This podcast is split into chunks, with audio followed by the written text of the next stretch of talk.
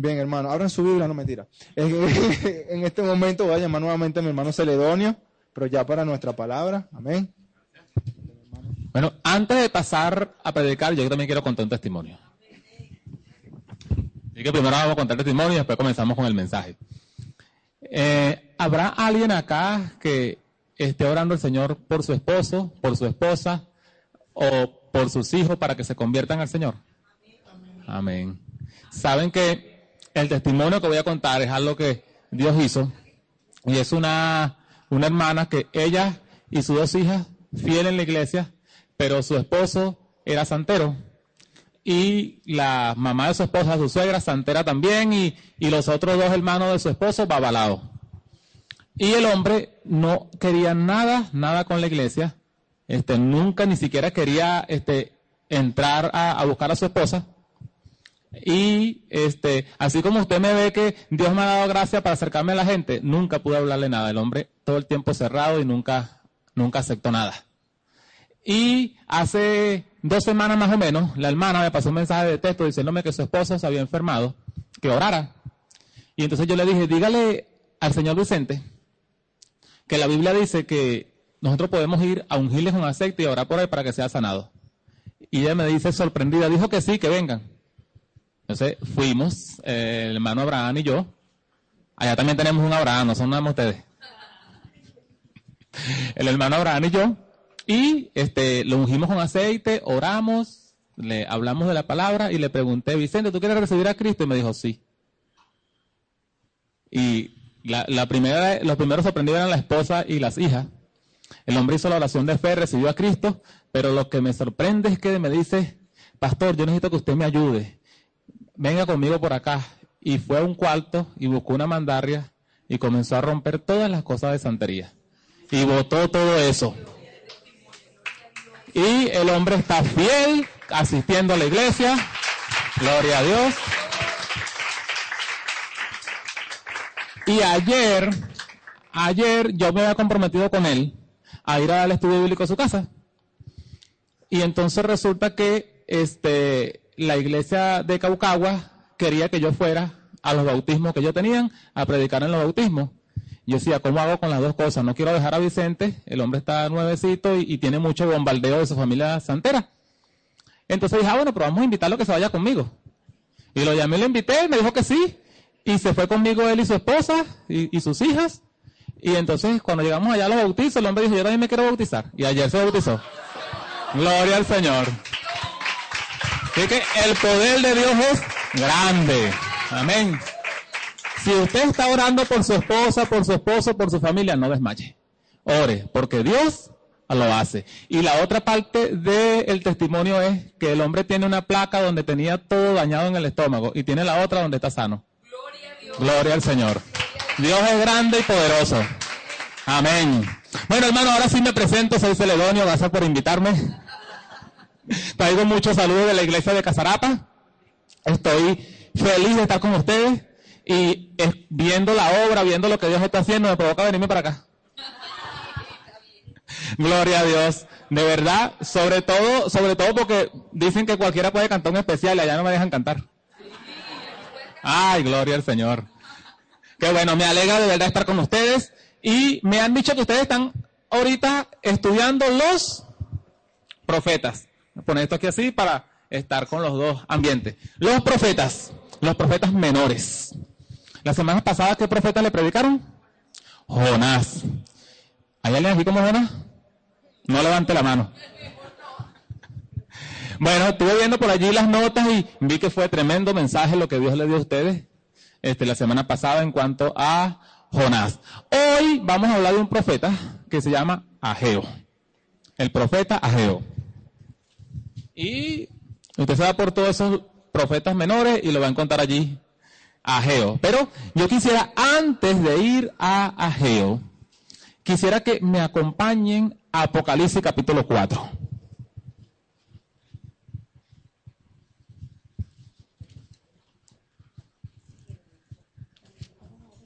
Capítulo 4, versículo 1. Cuando lo tengan me dicen amén. Yo dejé el pendrive, pero gracias al Señor, mi hermano, ¿cómo es tu nombre, mi hermano? De José, mi hermano José me está ayudando allí, él me montó algo allí bien, bien chévere. Muy bien. Apocalipsis capítulo 4, versículo 1, dice la palabra del Señor, después de esto miré y vi que había una puerta abierta en el cielo. La primera voz que oí, que era como una trompeta que hablaba conmigo, me dijo, sube acá y yo te mostraré las cosas que sucederán después de esta. Al instante, estando yo en el Espíritu, vi un trono establecido en el cielo y en el trono uno sentado. Amados hermanos, allí estamos viendo un cuadro hermoso, porque siempre decimos, Señor, desciende. Espíritu Santo, ven. Y el Señor desciende y el Espíritu Santo viene. ¿Cuántos sienten la presencia de Dios acá? Amén. Y el Espíritu Santo viene y comienza a moverse en tu vida y es lo que ha ocurrido hoy. En la alabanza y en la adoración el Espíritu Santo ha descendido. Y el Espíritu Santo está acá hoy moviéndose. Pero ahora si tú levantas tu mirada al cielo, dice la Biblia que hay una puerta abierta. Pero además de una puerta abierta hay una voz que te llama y te dice, sube, sube acá que yo te mostraré. ¿Y qué te va a mostrar? Cosas que ojo no ha visto, cosas que mente no ha imaginado, son las que Dios te quiere mostrar. Así que a mí me gustaría empezar hoy el mensaje con esto en mente, que nos olvidemos de lo terrenal, que nos olvidemos del lugar donde estamos. Y que aprovechemos, como dice el versículo 2, estando yo en el Espíritu, aprovechemos que ahorita estamos en el Espíritu, que el Espíritu Santo ha descendido a este lugar para tocar nuestras vidas y escuchemos la voz que nos dice, sube acá, que yo te voy a mostrar.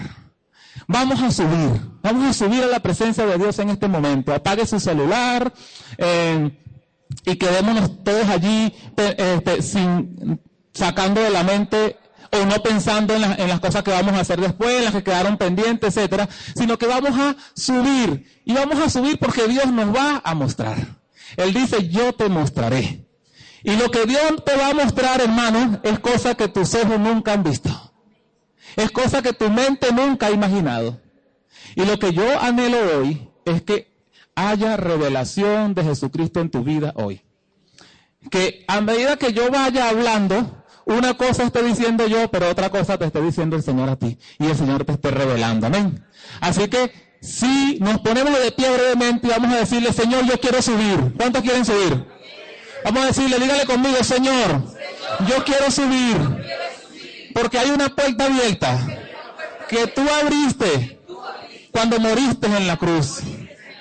Y yo estoy escuchando tu voz que me dice, sube acá, que yo te mostraré. Señor, estoy ansioso por recibir lo que tú me vas a mostrar. Quiero ver los tesoros que tú tienes para mí. Quiero que te reveles a mi vida. Necesito una revelación fresca. Quiero estar en tu presencia. Gracias, Señor. En el nombre de Jesús. Amén. Estamos, hermanos, en una esfera diferente. Estamos en el cielo, en la presencia del Señor. Y allí vamos a recibir. Y dice el profeta Ageo, Ageo capítulo 1, Cuando lo tengan, vamos juntos allí, Ageo capítulo 1, versículo 1. En el segundo año del rey Darío, en el mes sexto, en el primer día del mes, fue dirigida esta palabra de Jehová por medio del profeta Ageo, a Zorobabel, hijo de Salatiel, gobernador de Judá, y a Josué, hijo de Sodac, de Josadac, el sumo sacerdote. Así ha hablado Jehová de los ejércitos este pueblo dice, no ha llegado aún el tiempo, el tiempo en que la casa de Jehová sea reedificada. Entonces llegó esta palabra de Jehová por medio del profeta Ageo.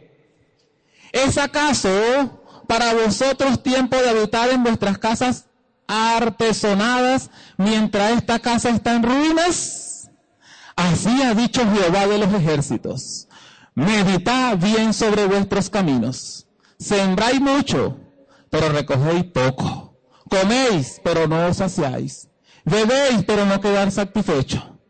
Vestís, pero no os calentáis. Y el que trabaja a jornar, recibe su salario en saco roto. Así ha dicho Jehová de los ejércitos. Meditad sobre vuestros caminos. Subí al monte, trae madera y reedificad la casa. Yo me complaceré en ella y seré glorificado. Ha dicho Jehová. Amén. Vino palabra de quién? De Jehová. Y hoy vino palabra de Jehová. En el tiempo del profeta Ageo, era un tiempo como el que estamos viviendo hoy en Venezuela. Y yo creo que usted lee los dos capítulos de Ageo y usted va a decir, oye, ahí como que están hablando de Venezuela.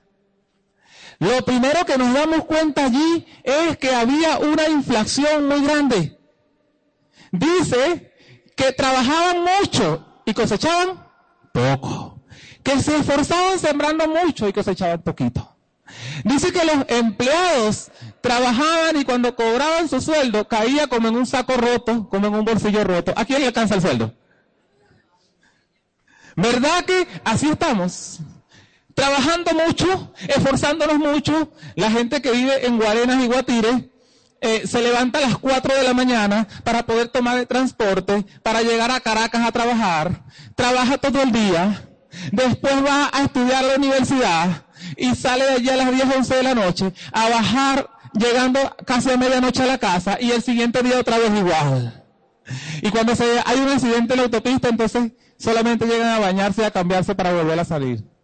Y no solamente allá, me han dicho que aquí en Caracas, para llegar de Caricuao al centro, hay que salir bien temprano. Y es en Caracas. Para llegar de Katia al centro o a Chacao, hay que salir bien temprano. Y es aquí en Caracas. La gente que vive en Petare, igual. En una oportunidad, salimos dos personas de Chacao de Sanville. Este, el amigo mío vive en Prado del Este y yo vivo en Guatire. Yo llegué primero a Guatire que él a Prado del Este. O sea que no es nada más los que viven fuera. Trabajamos mucho, nos esforzamos mucho, pero lo que recibimos mucho. Y la cosa es que dice que lo que recibe se disipa. Y es como un bolsillo roto. No alcanza. Eso era lo que estaba viviendo el pueblo de Dios en aquel momento. Y eso es lo que está viviendo nuestro país en este momento. Ahora, Dios manda a su profeta y les habla y en primer lugar les habla de su situación, de su condición, cómo estaban viviendo, cuáles eran los esfuerzos que estaban haciendo, cuáles eran los resultados que estaban obteniendo. Y cuando el profeta, el profeta comienza a hablar, para nadie eso era algo desconocido. Cuando el profeta decía, ustedes siembran mucho y recogen poco, todo el mundo decía, sí, es verdad que ustedes cobran su sueldo y se va como en un bolsillo roto, todo el mundo decía, lo certifico.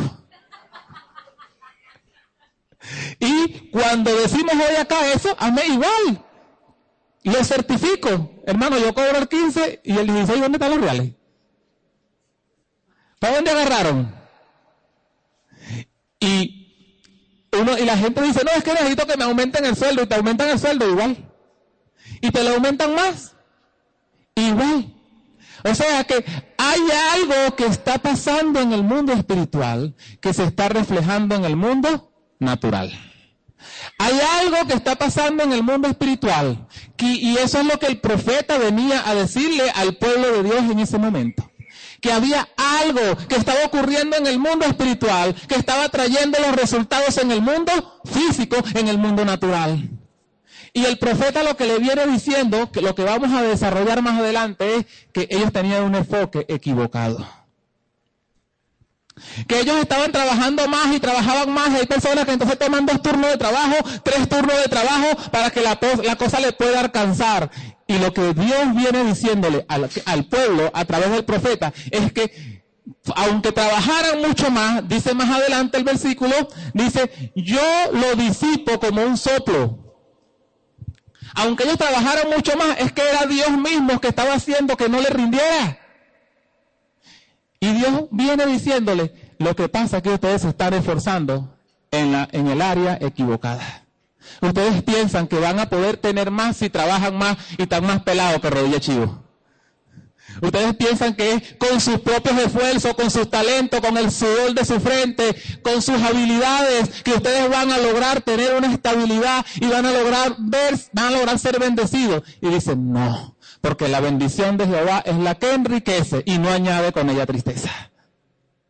Tú mismo no te puedes ganar tu bendición. ¿Sabías eso? Porque la bendición viene de arriba, de lo alto. Dice el apóstol Santiago, toda buena dádiva y todo don perfecto desciende de dónde? Del Padre de las luces. Así que tú te puedes esforzar mucho y trabajar mucho, pero la bendición viene de Dios. ¿De dónde vendrá mi socorro? Mi socorro viene de Jehová, que hizo los cielos y la tierra. Uno se pone a ver la inflación y yo me acuerdo, yo soy jovencito, yo soy más joven que todos ustedes. Pero con todo y eso, yo me acuerdo que mi primer carro, ¿sabe cuánto me costó? 340 bolívares. 340 bolívares, eso así, que antes eran 340 mil, pero ahora son 340 bolívares. ¿Qué les parece? Y era un carro full equipo con aire acondicionado, un LTD, a todo dar. 340 bolívares. ¿Cuánto cuesta un carro ahorita? ¿Cuánto cuesta? ¿Cuánto cuesta un Octra? Que es más o menos la, la, la, el equivalente a un LTV. Ajá. Y no ha pasado así tanto tiempo tampoco, porque yo soy un muchacho. Yo compré ese carro cuando tenía 18 años y tengo 36 y han pasado 18 nada más. Eso no es tanto, no, han pasado, no ha pasado una generación todavía. Bueno, yo lo compré en 340 bolívares y después lo vendí en 1600, en 1.600.000, imagínense ustedes, y, y, este, y ya hace, como 10 años que lo vendí. O sea que la inflación va y va y va, y dicen los que estudian la economía que la inflación es el cáncer del dinero. Se come el valor del dinero. Pero lo que estaba pasando en el pueblo era una inflación espiritual. Ajá, ahí lo tenemos. infracción no es inflación. También, estaba, también, también había inflación en ello, había las dos cosas. también había. Era una inflación espiritual. Y se reflejaba en lo natural como una inflación económica. Pero también, hermanos, nos hemos dado cuenta que en el pueblo de Dios hoy hay inflación espiritual. Y si la inflación es el cáncer del dinero que le quita el valor. La inflación espiritual también es como un cáncer que le quita el poder al Hijo de Dios y a la hija de Dios. Dios nos ha dicho, recibirán poder cuando venga sobre ustedes el Espíritu Santo. ¿Y por qué andamos como si no tuviéramos poder? Porque hay algo que está pasando que está haciendo que se disipe el poder que Dios ha puesto en tu vida. Usted puede ver la inflación como la distancia que hay entre donde tú estás hasta aquello que quieres alcanzar. Por ejemplo, tú quieres comprar una casa y tú estás parado en un sueldo de 1.500 bolívares mensuales. ¿Cuántos meses tienes que trabajar para comprar la casa? La distancia es larga, ¿verdad? Esa es la inflación, esa distancia. ¿Y cómo se acorta la distancia? Cuando en vez de tú ganar 1500, entonces ganas 3000. Ahora la distancia es más corta. Y así sucesivamente. Y la, la inflación espiritual es la distancia que hay de donde tú estás parado ahorita hasta aquel lugar que Dios ha prometido para ti, aquel lugar donde está el poder de Dios que transforma tu vida y que transforma la vida de todos los que están a tu alrededor. ¿Qué hay allí? ¿Cuán lejos estás? ¿Será que los cinco minutos que ahora no son suficientes necesitas doblarlo a Dios? ¿Será que hay algunos otros cambios que hay que hacer en tu vida? Pero déjenme decirle, hermano, y esto es algo que se los digo del corazón y con, y con mucha propiedad y emoción. Y es lo siguiente. Ser cristiano no es nada más asistir a la iglesia. ofrendar, leer la Biblia, cantar un especial. Eso nada más no es ser cristiano. No te conformes con eso.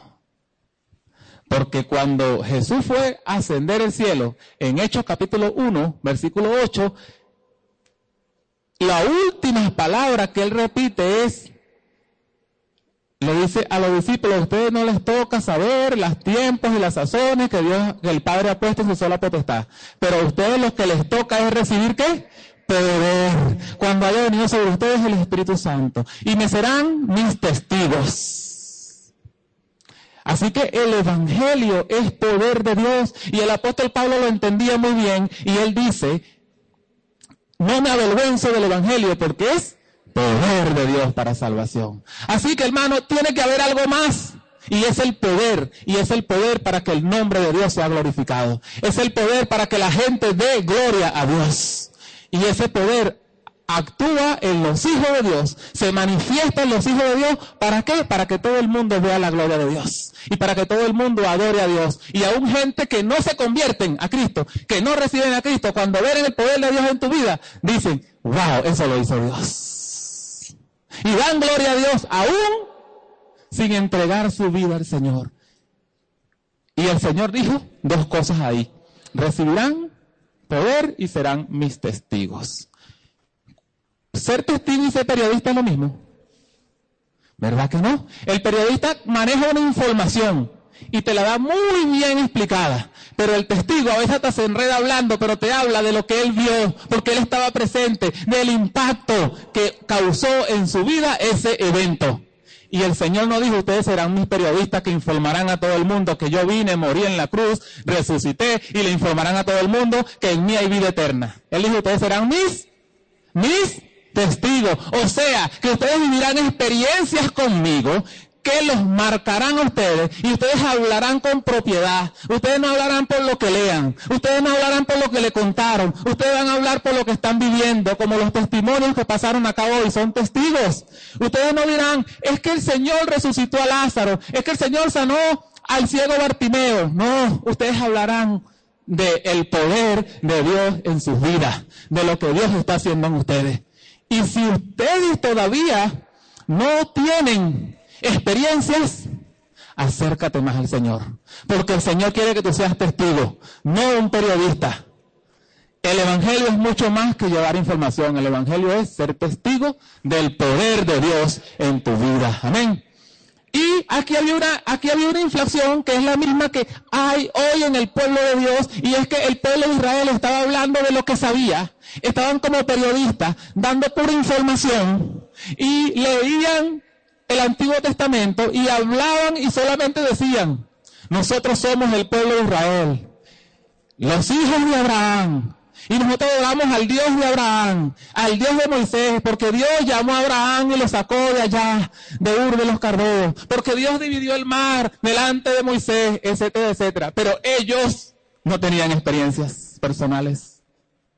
Ellos hablaban de las experiencias de sus antepasados y ni siquiera decían el Dios de nosotros, sino el Dios de Abraham.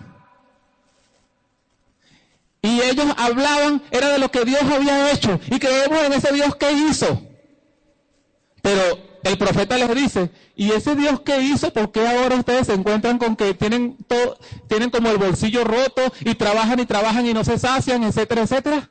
Era que el poder de Dios no se estaba manifestando en ellos.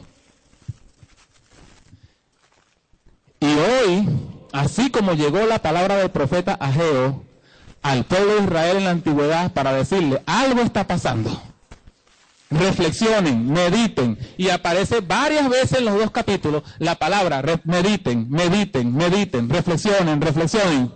Hoy el Señor ha venido acá a decirte lo mismo a ti. Medita, reflexiona. ¿Qué estás predicando? ¿Estás hablando solo de información o eres un testigo? ¿Se está viendo el poder de Dios en tu vida o estás hablando del poder de Dios que se ve en la vida del pastor? Ese es el mensaje que Dios está trayendo hoy a tu vida. Y para ver cuál era el problema que había, vamos a usar cuatro palabras clave y las cuatro van por la letra R. ¿Qué palabra le suena ustedes por la letra R? Ajá. Reflexión, muy bien, gloria a Dios, un aplauso para mi hermano aquí, esa es una de las palabras que vamos usando. Reflexión, ¿qué otra palabra? Revelación, un aplauso, esa es otra palabra importante. Otra palabra. Relación, un aplauso también, gloria al Señor. Aquí lo que hay es revelación de Dios. Yo no he dicho nada de Dios, está mostrando todo. Gloria al Señor. Otra palabra. Renovación, un aplauso ya. Gloria al Señor. Yo soy el único que estoy un poquito más carnal. Yo también tengo por la R la palabra. Eh, oye, me fue. Revolución. Por la R. La revolución. La revolución misma. Bueno, realmente Dios lo que quiere causar en su pueblo es una revolución. Que veamos, reflexionemos, nos examinemos y digamos, ya un momentico, aquí esto no puede seguir así. Porque si Dios ha dicho que yo voy a recibir poder y que voy a ser testigo, quiere decir que yo siempre tengo que tener testimonio para poder mostrar como testigo de Dios el poder de Dios en mi vida. Amén. No me voy a conformar solamente con ya soy salvo y soy hijo de Dios, sino que quiero ser testigo del poder de Dios. Amén. Vamos a ver la primera palabra. La primera palabra que tenemos allí es la palabra ruinas. No es muy bonita esa palabra, ¿verdad? Ni muy espiritual tampoco. Ruinas. Versículo 4 donde estamos, de Ageo capítulo 1. Dios hace una pregunta y esta pregunta se la está haciendo Dios hoy a cada uno de los presentes. Dios te pregunta, ¿es acaso tiempo para ti de habitar en tu casa cómoda y adornada mientras la casa de Dios está en ruinas? Bailame ese trompo en la uña. Es tiempo de que tú estés viviendo en una casa cómoda y adornada, calentita, mientras la casa de Dios está en ruinas. Ese era el primer problema que estaba pasando en el tiempo de Ageo. ¿Y saben qué? Que en el tiempo de Ageo, el templo de Salomón estaba en ruina. Lo que había eran los escombros.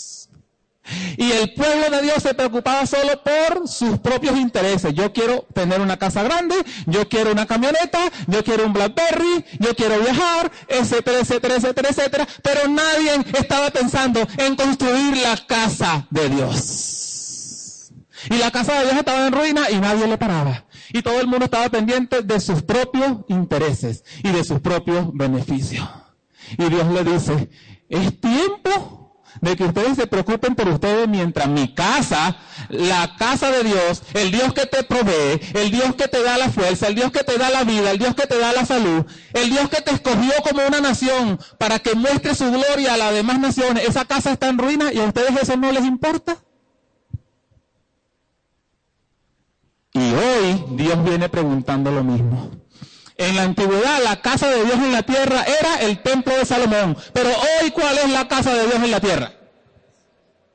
Ajá, entonces, dile a la persona que tienes a tu lado, la casa de Dios eres tú. La casa de Dios eres tú, dígale.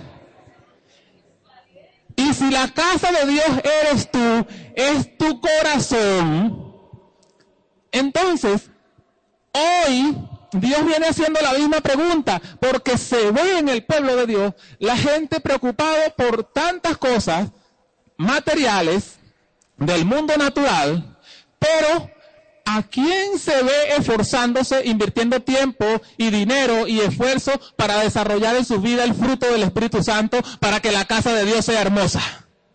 Muy pocos creyentes.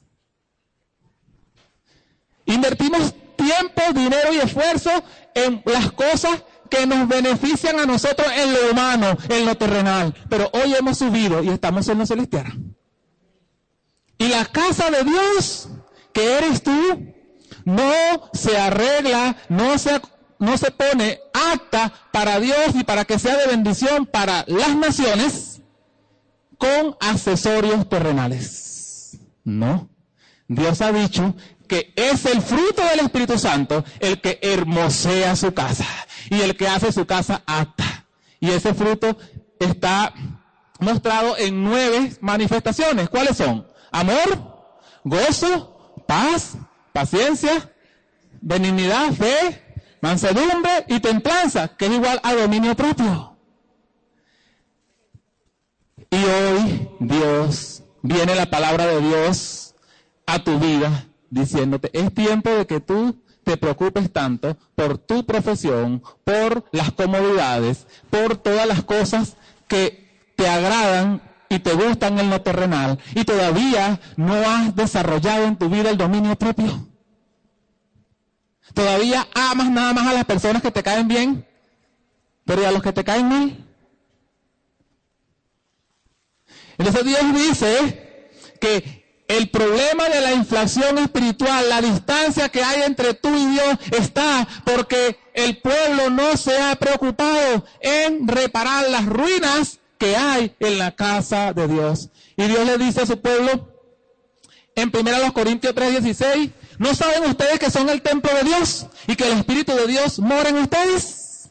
Si alguno destruye el templo de Dios, Dios lo destruirá a él. Porque el templo de Dios, el cual sois vosotros, santo es. Dígalo conmigo, santo es.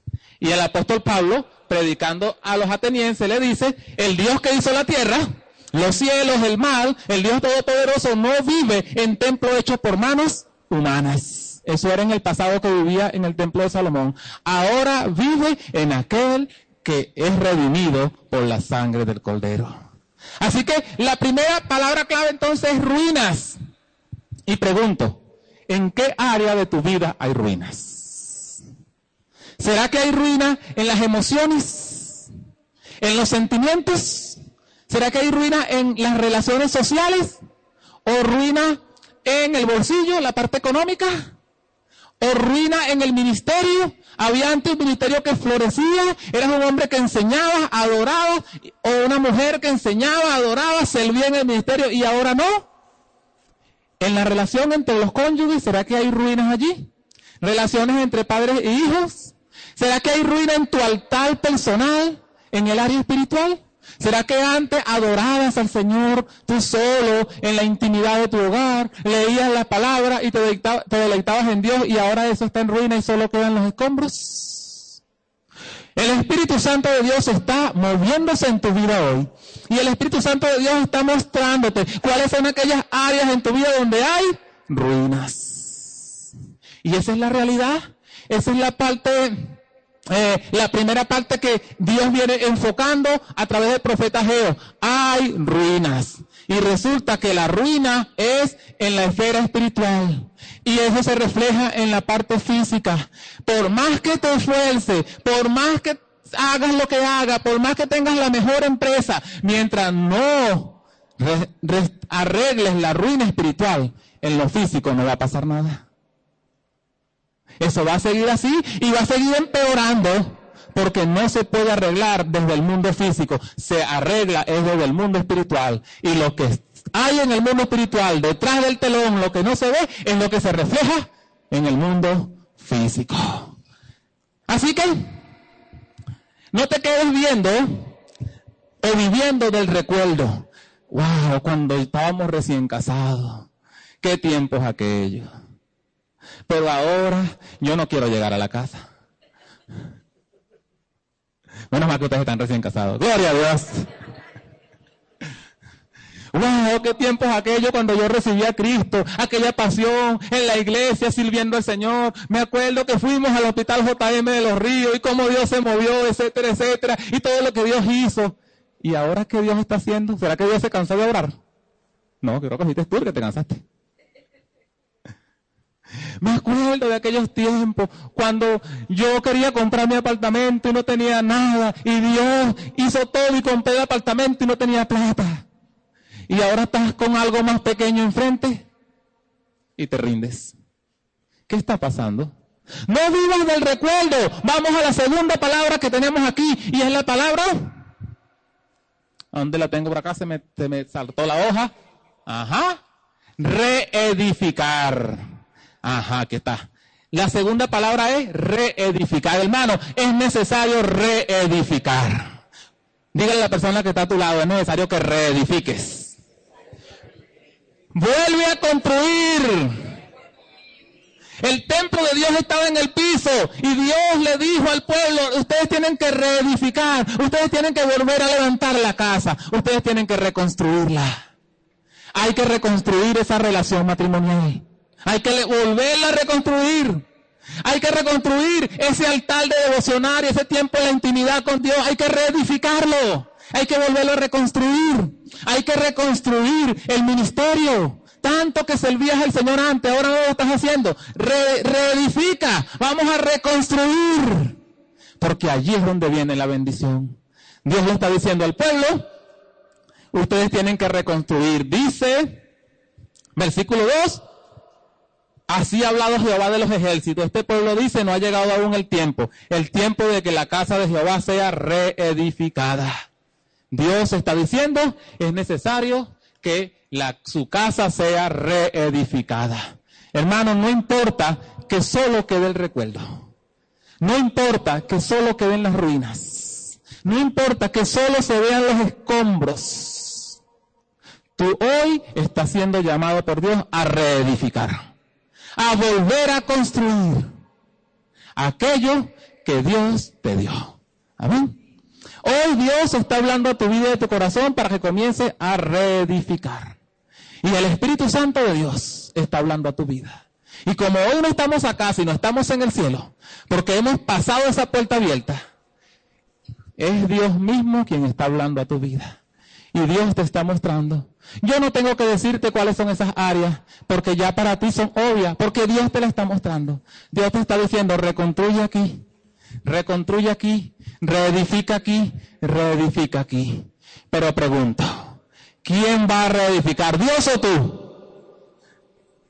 A ti te toca el trabajo. Dios quiere, te está llamando a ti para que reedifiques. ¿Y sabes qué es lo que va a hacer Dios cuando tú reedifiques? Que su presencia se va a mostrar con poder. Fue el pueblo quien reedificó el templo. Y cuando terminaron de construir el templo, ¿qué pasó? Descendió la nube de Dios. Y la gloria de Dios cubrió el templo. Y nadie podía entrar. Y todo el pueblo alabando y adorando a Dios porque de tantos años por fin volvió la presencia de Dios. Y después fue que los sacerdotes pudieron entrar al templo, pero primero vino la presencia de Dios. Y dice más adelante, capítulo 2, que la gloria postrera fue mayor que la primera. Y eso es lo que Dios te dice a ti hoy. La gloria que Dios te va a dar al reedificar va a ser mayor que la gloria primera. La gloria que Dios va a dar a tu vida va a ser mayor. Si antes fuiste en el ministerio alguien que Dios usaba, ahora Dios te va a usar mucho más. Si tu etapa de recién casado fue una etapa de mucha pasión, ahora va a ser mucho más. Si tu etapa, si, si tu estado económico antes fue bueno y ahora está en ruina, ahora va a ser mucho más. ¿Por qué? Porque Dios dice que la gloria postera será mayor que la primera. Y Dios quiere mostrar su gloria en tu vida. Dios quiere mostrar su gloria en tu vida, pero es necesario que tú trabajes en reedificar. ¿quién va a reedificar cada mañana ese altar de oración? ¿Hay alguien dispuesto? Te va a tocar luchar con el sueño, con la sábana y con la almohada, y tener una pelea ahí, pero tú vas a ganar, ¿verdad? ¿Cuánto vas a ganar? Amén. Porque vamos a reedificar. Pero cuando tú lo reedificas y ganas y te bajas de la cama y te pones de rodillas y comienzas a entonar una adoración, a adorar al Señor y a hablar con Él, y comienzas a hacerlo cada día, la gloria va a ser grande. La gente te va a decir, pero estás cambiado, estás más joven. La gente se va a quedar impresionada. ¿Por qué? Porque entonces donde viene el poder de Dios a cambiar aquello que tú no has podido. Aquello que tú has estado luchando es que yo no quiero responderle mal a los muchachos y le respondo mal. Pero cuando tú reedificas, ya tú no le vas a responder mal. Es que yo no quisiera responderle mal a mi esposo o a mi esposa y otra vez. Pero cuando tú reedificas, ya eso no va a pasar. Porque entonces viene el poder de Dios a transformar. Viene el poder de Dios a hacer aquello que tú no puedes hacer. El versículo 8 dice, aquí está, subí al monte. Y quisiera tomar ahí la palabra subir. Hermanos, para reedificar es necesario subir. Empezamos diciendo que íbamos a subir. Y sabes, para tú poder reedificar, tienes que subir. Si no subes de la esfera terrenal, déjame decirte la verdad, no vas a poder. Harás el devocional un día o dos días y hasta ahí lo vas a dejar. Eh, tratarás de eh, mandarle mensajito de amor a tu esposa un día o dos días y hasta ahí lo vas a dejar. No vas a poder. Para poderlo hacer, tienes que subir. Diga conmigo, subir. Pero sabes, si yo tengo esto acá y lo suelto, ¿qué pasa? Se cae. ¿Y por qué se cae? Por la ley de la gravedad. Y yo pensaba que la ley de la gravedad era que como esto pesa, se cae. Pero me dijeron que no, que es que hay una fuerza en la tierra que es ala y que atrae. Pero también me dijeron que si usted sube a, a X pie de altura, se pierde la ley de la gravedad. Y que después, aunque usted suelte algo que pese, no se cae, se mueve así para los lados de forma horizontal, pero no se cae. Porque se pierde la ley de la gravedad. Hermanos, Dios te está llamando hoy a subir a un nivel donde las cosas de la tierra no te atraigan y no te jalen. Porque mientras tú no subas, las cosas de la tierra te van a alar, te van a traer. Y tú puedes pasar mucho tiempo tratando y siempre se va a caer y siempre se va a caer. La solución es que tú oigas la voz que te dice detrás de la puerta en el cielo, sube, sube acá. Y cuando tú subes, entonces la ley de la gravedad pierde su poder en tu vida. Y entonces no te va a atraer, no te va a alar. Pero mientras tú sigas viviendo en la esfera terrenal, tú vas a tener una lucha para toda la vida. Porque tú vas a querer tratar bien a la persona que te trata mal y resulta que la ley de la tierra te ala y lo tratas mal. Tú vas a querer bendecir a tu cónyuge y resulta que la ley de la tierra te ala y lo tratas mal. Tú vas a querer servir a Dios y servir en el ministerio, pero la ley de la tierra te ala y empieza dos o tres días y lo dejas. Yo muchas veces me he encontrado en esa lucha, que la ley de la tierra me ala. Y he luchado, hermano, y yo no he podido vencer. La única forma que he encontrado para vencer es subir. Cuando tú subes a un nivel donde se pierde la ley de la gravedad, entonces ya no te ala. Entonces ya, este ni te acuerdas que hay novela. No te ala. Y ese lazo de tiempo lo usa para hablarle la palabra de Dios a otra persona o para leer la palabra y para instruirte. Y ya no te acuerdas de ese hábito pecaminoso que no podía, ese hábito oculto. Se olvidó, desapareció. ¿Por qué? Porque es cosa terrenal y ya no te atrae, ya no te ala, porque tú estás en la presencia de Dios. ¿Habrá alguien hoy dispuesto a subir? ¿Habrá alguien hoy dispuesto a subir a la presencia de Dios? Eso es lo que Dios te está diciendo hoy. Es necesario que subas, subas, subas a un nivel donde ya las cosas de la tierra no te alen. Y sabes entonces lo hermoso de todo esto, que entonces tú a la tierra, a las naciones, tú vas a bendecirlas. Tú vas a bendecir de parte de Dios a mucha gente y vas a ser usado por Dios para bendecir a muchos porque no estás atraído y alado por las cosas terrenales. Y tú vas a poder decirle a ellos, mira, hay poder, tú puedes vivir como vivo yo, solo tienes que subir, ven, aquí te espero, sube para donde yo estoy. Amén. Gloria al Señor. Así que llevamos dos palabras. ¿Cuál es la primera? ¿Y la segunda? Ahora viene aquí una sorpresita. ¿Cuál es? Dale allí, DJ. ¿Sabían que si tú quieres reedificar, va a haber resistencia? Va a haber resistencia, eso no es fácil. No vayan a salir allí creyendo que eso es una mantequilla. No vayan a salir creyendo que eso es playa, se botella, eso no es fácil. Va a haber resistencia. El pueblo de Israel tuvo resistencia y los pueblos vecinos se armaron para impedir la obra de reconstruir el templo. Y hubo un momento donde trabajaban el albañil con la, la palustre esa y las cosas que usan para trabajar en una mano y con la espada en la otra. Porque el enemigo estaba rodeándolo porque había resistencia. Y para tú poder despegar hay resistencia. Dicen que la mayor cantidad de combustible la quema el avión para poder despegar. Después que está arriba, ya casi no usa combustible, pero para poder despegar de la tierra hay resistencia. Eso no es mantequilla. Porque nuestra lucha no es contra sangre y carne, que dice Efesios 6:13. Ajá. Ajá. Contra principados, contra potestades en las regiones celestes.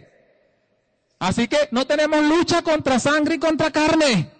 La lucha no es contra seres humanos, la lucha son contra huestes espirituales de maldad, que son los que dominan esta tierra, que son los que controlan la ley de la gravedad en el mundo espiritual y son los que hacen que a todas las personas el pecado le atraiga y el pecado los ale y las cosas malas, la trampa y todo le atraiga y lo ale. Y con ellos que vas a luchar. Así que no va a ser fácil. Pero te pregunto, ¿puedes? ¿Cuántos creen que podemos? Amén. ¿Qué dice Filipenses 4:13? Amén. Todo lo podemos en Cristo que nos fortalece. Así que podemos. Y podemos porque tenemos a Jesucristo. Amén. Y dice Primera de Juan 4:4, mayor es el que está en nosotros que el que está en el mundo. Mayor es el poder que está invitándote arriba. Ven que la fuerza que te está alando abajo. Así que si tú decides subir, tú puedes. Porque mayor es el poder de Dios que está en ti. Porque el Espíritu Santo de Dios se está moviendo en tu vida tú puedes llegar a un nivel donde la ley de la gravedad no te atraiga, donde las cosas terrenales y materiales no te atraigan, no te dominen, no te alen. Pero para hacerlo necesitas subir. Y a la hora de subir te vas a encontrar con resistencia. Dice capítulo 2 de Ageo, versículo 4. Ahora pues, Zorobabel, esfuérzate, dice Jehová, Esfuérzate también, hijo de Josadá, sumo sacerdote, y cobren ánimo, pueblo todo de la tierra, dice Jehová. Trabajad, porque yo estoy con vosotros, dice Jehová de los ejércitos. Esfuérzate, esfuérzate, cobra ánimo, trabaja, porque ¿quién está contigo? Jehová de los ejércitos está contigo. Y tú dices, ah, pues eso lo dijo Israel, sí, pero ¿qué dice el Señor en Mateo 28 y 19? Vayan y hagan discípulos a todas las naciones Ajá, y la, la parte final dice, y yo estaré con ustedes todos los días hasta el fin del mundo. Tenemos la certeza, la garantía que el Señor está con nosotros todos los días, hasta el fin del mundo. Y llegando al final, hay una última palabra, y es la palabra que me emociona. Dale allí a la otra. Y es la redención. Tenemos redención por la sangre del Cordero. Y gracias a la redención que tenemos, nosotros podemos subir. Gracias a la redención que tenemos, podemos ir en contra de la ley, de la gravedad, del sistema del mundo, de la ley de la gravedad, del pecado, de la ley que atrae y ala a todo ser humano. Nosotros podemos despegar y subir, porque tenemos redención por la sangre de Jesucristo, el Hijo de Dios. Gloria a Dios porque Jesucristo vino para redimirnos, porque antes no podíamos era imposible. Pero gloria a Dios que cuando Jesucristo murió en la cruz, dice que el velo del templo se rompió de arriba abajo. Se abrió esa puerta y se escuchó esa voz que dice, sube, que yo te voy a mostrar. Hermanos, sube. Suban, vamos a subir, sube, sube a la presencia de Dios, porque tú todavía no has visto nada. Dile al que tienes al lado, todavía no has visto nada. Dios se ha manifestado en tu vida, pero todavía no has visto nada. Ahora es que Dios quiere mostrarte, pero es necesario subir. El profeta Ageo fue enviado por Dios para animar al pueblo a que reflexionaran, que meditaran y que despegaran y que quitaran su enfoque en lo terrenal, en lo material y pusieran su enfoque en la casa de Dios. Y si usted lee la historia, usted, va a ver, lean esos dos capítulos completos, yo no puedo ahondar mucho leyéndolos porque si no el tiempo se me va mucho y me van a hacer señas ya. Pero léanlos ustedes y se van a encontrar cómo Dios los bendijo, cómo Dios los llenó el granero, cómo Dios acabó con esa que tenían que el bolsillo roto, que no les alcanzaba, cómo Dios le dio descanso, cómo Dios le dio reposo. Y eso es lo que Dios quiere dar a su pueblo hoy. Ese es el mensaje de Dios para la iglesia comunidad de la gracia. No sigas luchando, no sigas esforzándote en lo material, esfuérzate en lo espiritual. Reedifica la casa de Dios. Vamos a ponernos de pie. Estamos en la presencia del Señor. No se salga de la presencia del Señor. No baje a la tierra todavía. Sigamos allí en el cielo, en la presencia del Señor. Porque estamos en un momento especial. Porque Dios está allí mirándote. Dios te ha mostrado. Dios te ha dado revelación. Y hoy Dios te ha mostrado cuál es el problema. Yo estaba en estos días ministrando a una persona y hablando de la palabra un esposo de una hermana en la iglesia que él no, no, no había recibido a Cristo y yo comencé, vino a contarme un poco de problemas que tenía, yo le escuché todos los problemas, entonces comencé a mostrarle por la palabra lo que es la batalla espiritual y a mostrarle el enfoque que él debería tener. Y cuando le hablé de varios versículos, él me interrumpió y me dijo, Celedonio, ese es el problema que yo tengo, yo estoy luchando donde no es. Gloria a Dios, fue revelación de Dios a la vida de ese hombre y el hombre ahora está enfocado en el Señor, buscando del Señor. Y el Señor está sanando todas las cosas todo está siendo restaurado. Yo no sé qué es cuál es la ruina que hay en tu vida, pero voy a pedirte que cierres tus ojos en este momento y que comiences allí conectado con el Señor. Dile, Señor, ¿cuál es la ruina? Muéstrame aquella área de ruina donde yo no estoy consciente.